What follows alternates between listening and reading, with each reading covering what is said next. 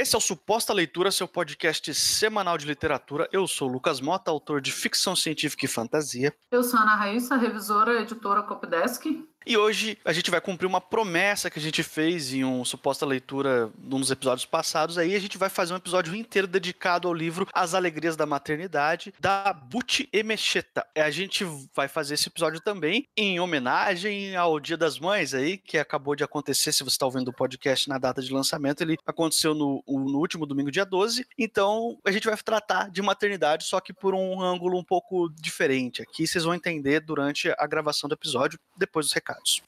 E como a gente sempre fala aqui, se você quer publicar e se você é autor é, e precisar de ajuda, você pode contar com a gente. Eu faço revisão, faço copydesk, faço uma leitura mais técnica do seu texto, quando você precisar. Seu texto está pronto, ou você está com o texto querendo dar uma finalizada nele, uma, é o que a gente chama do copydesk, e você quer mandar para publicação, ou quer autopublicar, ou quer participar de edital, é só falar com a gente. O, os nossos contatos estão sempre aqui manda um, um, recado lá por qualquer meio que, que a gente pode conversar. E aí na postagem você vai encontrar o link com as minhas publicações na Amazon, todas revisadas pela Raíssa, então é bom que você conhece o trabalho dos dois em uma pesquisa só, né?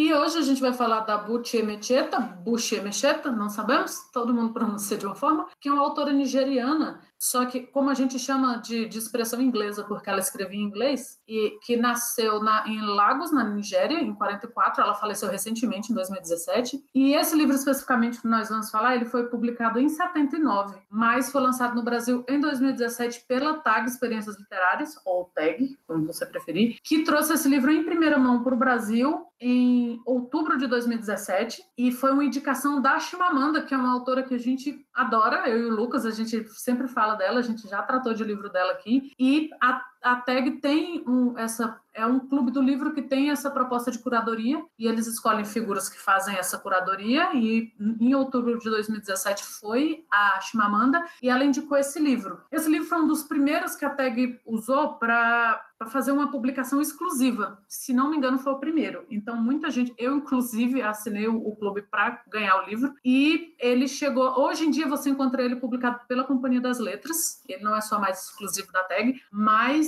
a, essa edição, inclusive aqui eu e o Lucas lemos, ela é da tag, ela é edição exclusiva do clube, com é, a tradução. Foi a primeira vez que a Boot foi traduzida para o Brasil, mas agora já tem outro livro dela traduzido. E a, a editora, a, a Companhia das Letras, pretende trazer trazer outros livros, porque ela tem um, um, uma produção bem vasta, e a gente vai abordar o, o tema né, que, que, o Lucas falou, que a gente quer falar sobre a questão do, da maternidade, e a gente vai falar um pouquinho também como, como operários do livro, como trabalhadores dessa área, e o Lucas vamos abordar algumas coisas acerca da edição, dessa edição específica. E já para situar você um pouquinho sobre o que se trata o livro, eu vou falar aqui a sinopse. Ele conta a história da Nuego, uma mulher nigeriana que nasceu numa aldeia bem é, predominantemente composta por agricultores, que é a aldeia de Ibusa, na Nigéria, na década de 40, que é quando se passa a história desse livro. E pela cultura local, chega uma determinada idade, ela precisa ser passada para uma outra família. Ela vai casar com alguém, esse cara vai dar um dote pro pai dela e ela vai constituir uma família, ela vai ter filhos, ela vai dar filhos pro novo marido dela. Aqui na cultura dela é para isso que uma mulher serve. É, nesse contexto aqui do livro, o máximo de sonho e de desejos que uma mulher pode ter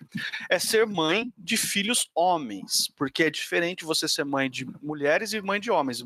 Se você tiver filhas, significa que um dia você vai poder ganhar o valor do dote delas quando elas forem passadas para uma outra família. Mas se você tiver filhos, os filhos vão ficar perto da sua família e vão continuar o nome da família. Então, é muito mais importante para uma mulher ser mãe de homens do que mãe de mulheres. E a Nuego, quando ela consegue um bom acordo e ela é passada a ser esposa de um, de um homem de boa fama da aldeia dela, ela leva alguns meses, não consegue engravidar, o homem tem uma segunda esposa que engravida antes dela e o homem começa a hostilizar ela a ponto dela ser devolvida ao pai. Então ela volta para casa como um fracasso de esposa. Ela foi rejeitada pelo marido dela e ela acaba depois, o pai consegue arranjar um segundo casamento para ela em Lagos, que fica é capital já é uma cidade que tem bastante contato com os colonizadores, com o pessoal da Inglaterra, e é uma cultura completamente diferente, bem menos tradicional e muito mais miscigenada do que a aldeia de Ibusa, de onde ela é de origem, e ela tem esse choque de cultura. Ela tem que criar uma família com um cara que ela nunca viu na vida, que ela não conhece, que chega lá e ela tem várias reservas com esse cara. Essa é a história de uma mulher que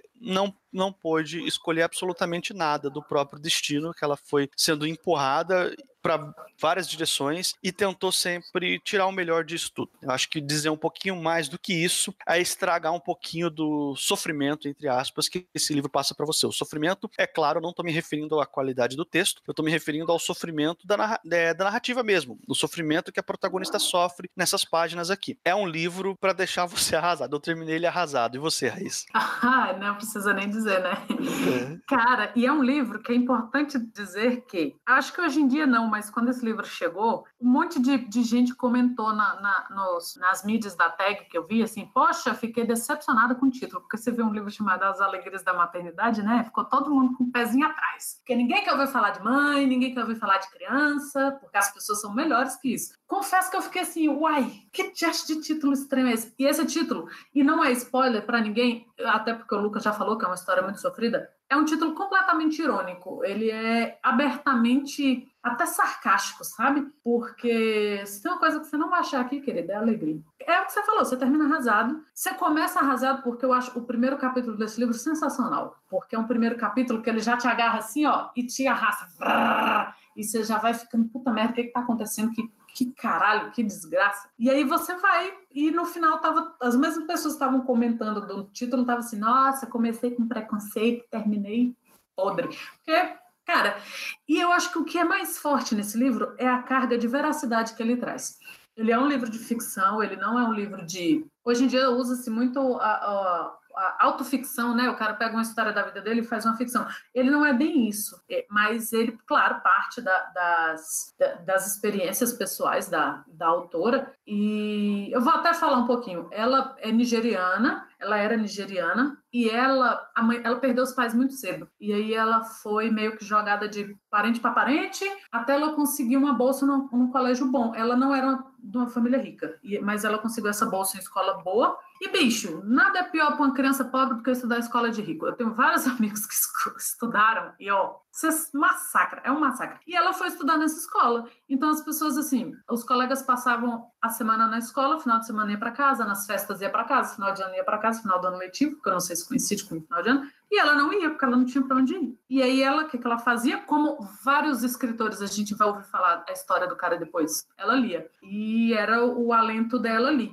Aos 11 anos ela ficou noiva de um cara. E aos 16 ela se casou com esse cara, aos 20 ela se separou, e nesse meio tempo ela teve cinco filhos. E nesse meio tempo o cara foi fazer faculdade em Londres e ela foi junto, empolgadíssima porque ela queria se tornar escritora e ela foi para estudar e chegou lá, o marido fez quê? Não vai estudar não, senhora. Não deixou ela estudar, ela sofreu muita violência doméstica, os filhos dela provavelmente sofreram muita. O marido em alguns lugares que você lê também tinha era meio alcoólatra e era aquela desgraça. E aí ela não foi para um lugar desconhecido, longe do, de tudo que ela conhecia, de, de, de do, dos contatos que ela tinha, mesmo que não fosse uma família muito próxima. E aos 20 anos ela conseguiu se divorciar desse cara. E com o divórcio, o que, que ele fez? Ele renegou a paternidade. E não é novidade para ninguém nesse país, mas que antigamente parece que você podia fazer isso oficialmente. Então, assim, você separou da mãe, você separou dos filhos. E ela ficou com cinco filhos e tendo que trabalhar, ela foi trabalhar na biblioteca e ela conseguiu se formar jornalista e ela foi a primeira jornalista e a primeira jornalista negra de algumas publicações da qual ela participou e se tornou escritora e, e ela é uma escritora muito, muito conhecida lá fora. Então, essa história dela meio que, que casa com a, a nossa protagonista nesse, nesse sentido da da obrigatoriedade de você se casar e fazer o que é te é imposto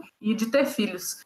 E esse livro ele traz muito disso de uma perspectiva que a gente acha que é muito longe da nossa, que é a coisa mais tribal, o, a mulher ser devolvida porque não teve filho, sabe? Ela é devolvida porque ela não tem filho e ninguém nunca questiona se quem, é, quem não pode ter filho é o cara, sabe? Tá, na história ele tem filho com outra mulher, assim, mas a gente sabe que a Nuego lá na frente ela tem filho com outro cara também. Então, assim, é, é, foi um, um, vamos dizer, um azar. E apesar disso, e apesar de ser uma mulher nessa, nesse contexto absurdo, ela é muito querida pelo pai, né? Você, você, pensou, você pensou a respeito disso? Eu achei muito interessante isso dela ser muito querida pelo pai. Não era uma relação de liberdade, não sei o quê, mas dentro do, da relação que eles tinham ali, eu considerei uma relação boa até. Ele não era um, um pai cruel e absurdo. E não sei o que, que você, se você chegou a pensar nesse, nesse aspecto aí. Sim, é, é porque assim, a gente. Eu, eu tive uma, um conflito muito grande lendo esse livro, porque tem duas coisas. Tem,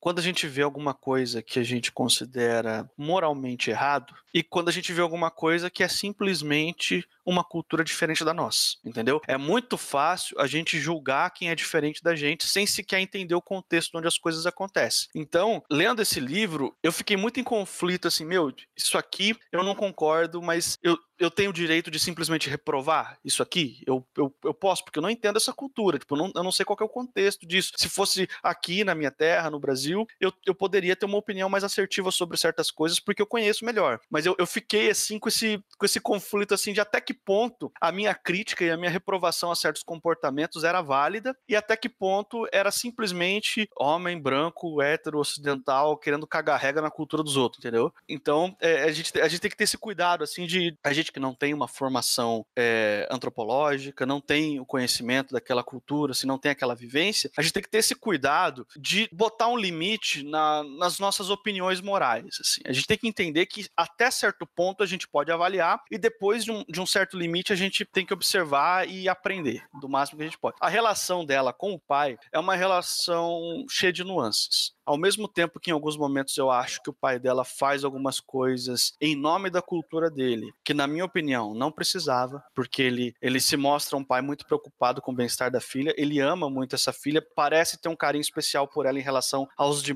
demais filhos, inclusive homens, porque ela é a única filha que ele teve com essa mulher, que não foi esposa dele, ele teve sete esposas e essa mãe dela é, era uma amante que ele tinha, que não quis casar com ele por causa de todo um contexto. Tem um capítulo inteiro dedicado a ela, o segundo capítulo capítulo, é um capítulo muito bom, que conta a história da mãe dela, que, que acaba morrendo quando ela é muito jovenzinha, muito novinha, né? E por causa dessa memória que o, que o pai tinha da mãe que morreu, ele trata ela de uma maneira diferenciada. Então, em alguns momentos, você vê que ele tá pegando muito leve com ela em relação ao que a cultura dele pede. Você vê que ele tá passando por. E, e assim, a reputação, o, o pai dela é um homem de, de alta casta na cultura ali. Ele é um caçador, ele é um agricultor bem sucedido, tem muitas esposas, muitos filhos. Ele é um homem muito bem visto e se espera que ele vá seguir a cultura risca. E em muitos momentos ele passa por cima de, dos costumes, pensando no bem-estar da filha. Por exemplo, pegar ela de volta do cara que casou com ela porque estava tratando mal ela. Ele simplesmente vai lá ver, pega o seu dote de volta e me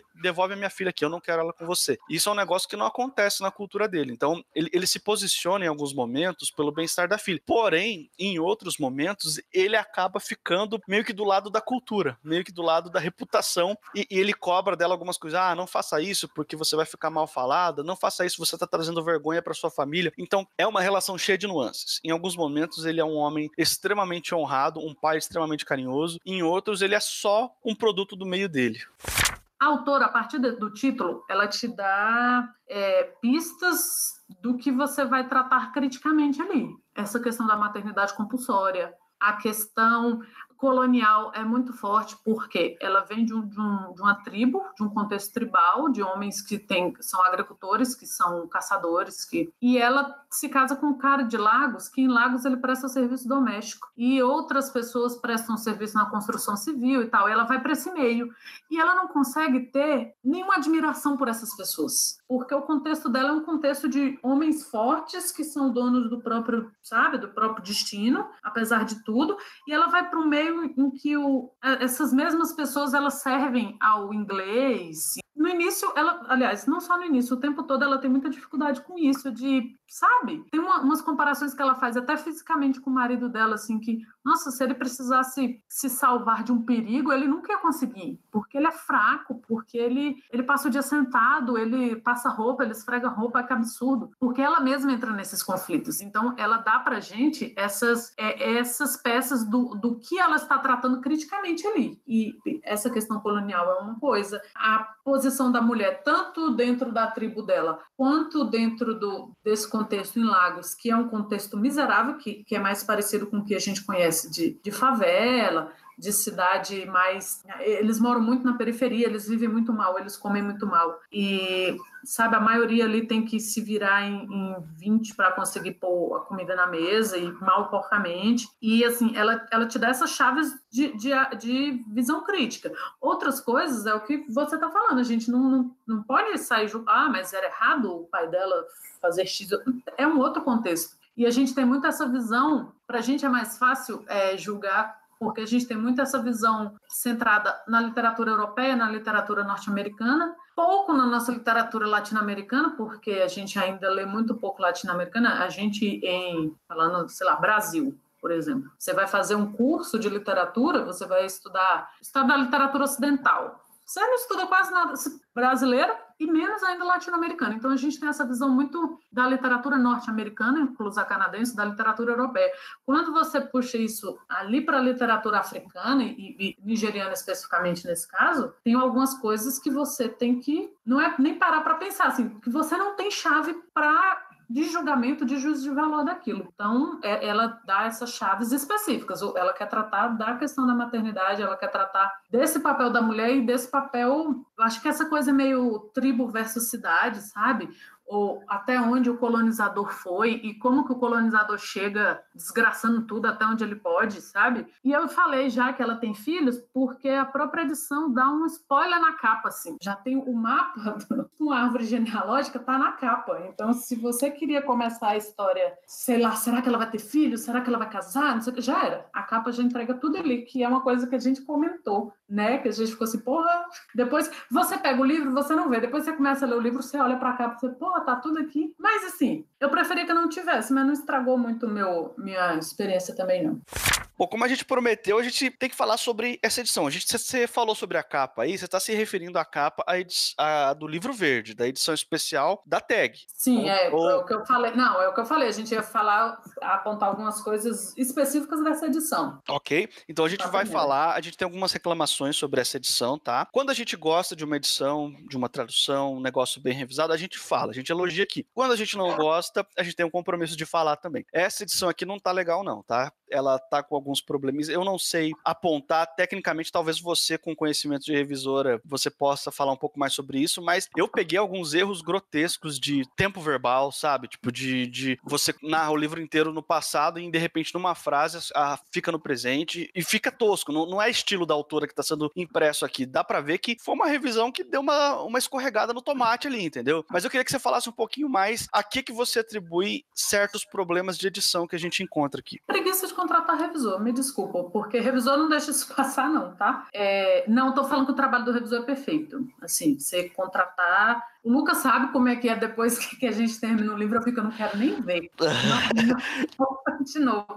Porque, mas assim, o trabalho do revisor não é perfeito, o trabalho do, do a menos que você ponha muita grana, muito tempo e muitos profissionais para um negócio sair zerado, não vai sair. Mas a grande questão é, tem que ser, pelo menos os erros que passarem, eles têm que ser erros que não incomodem. Então, como quando eu digo que não passou por revisor aqui, é porque tem erros que incomodam. Por exemplo, a tradução não é uma tradução ruim, de forma alguma, mas é uma tradução que poderia ter tido um, um carinho ali da, da revisão para ajudar no, nas escolhas. Essas escolhas de tempo verbal, por exemplo, não é um problema da, da, da tradutora, é uma coisa que a revisão podia ter pegado. É o que você falou de que não é o estilo da autora. A autora tem um estilo muito fluido, muito bom de ler, muito fácil, muito fácil. Não é, é bom o estilo dela ser fácil, porque a história já não é fácil. Então facilita para gente no desgraçamento. Mas é, são coisas que não são do da autora, são coisas técnicas. Então poderia tem umas traduções duvidosas, assim, que a gente chegou a comentar, tipo, porra, será que não tinha outra palavra e tal? Tem essa questão do tempo verbal.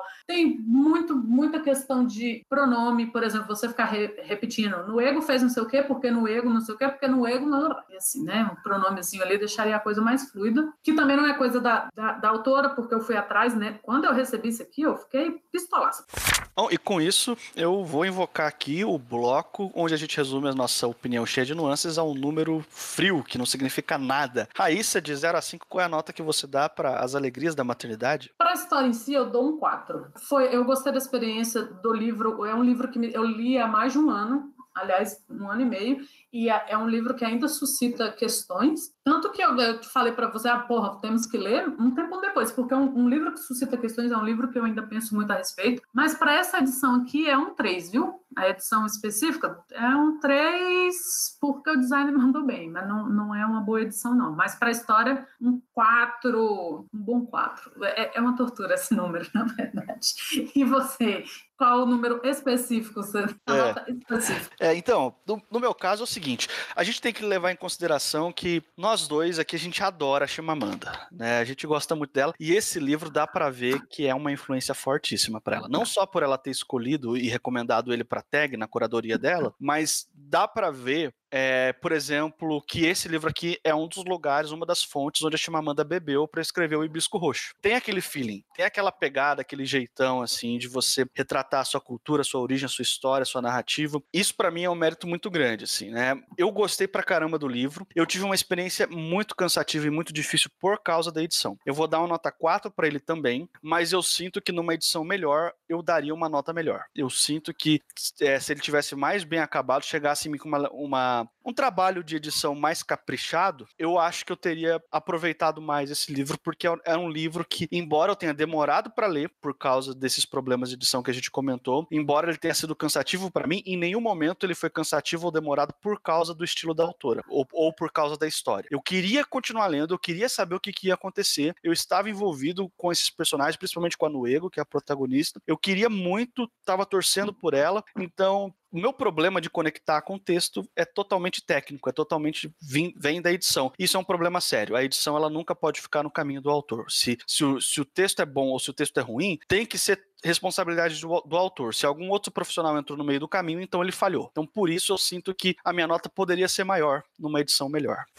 E a gente vai chegando aqui na conclusão desse suposta leitura. Se por um acaso esse é o primeiro podcast nosso que você está ouvindo, eu quero lembrar que esse aqui é um podcast semanal. Toda semana um episódio novo sobre algum livro ou algum assunto sobre do universo literário. Você pode assinar o nosso feed no agregador da sua preferência, incluindo o Spotify. A gente está lá, é só procurar por suposta leitura. Se você preferir, todos esses links estão aí na postagem, na descrição do podcast, para facilitar a sua vida. Eu sou o Lucas Mota, você vai me encontrar no Twitter e no Instagram, no mrlucasmota. Eu sou Ana Raíssa, eu também estou no Twitter, é Ana Raíssa, tudo junto com dois N's, dois R's, dois S's. E semana que vem a gente está de volta.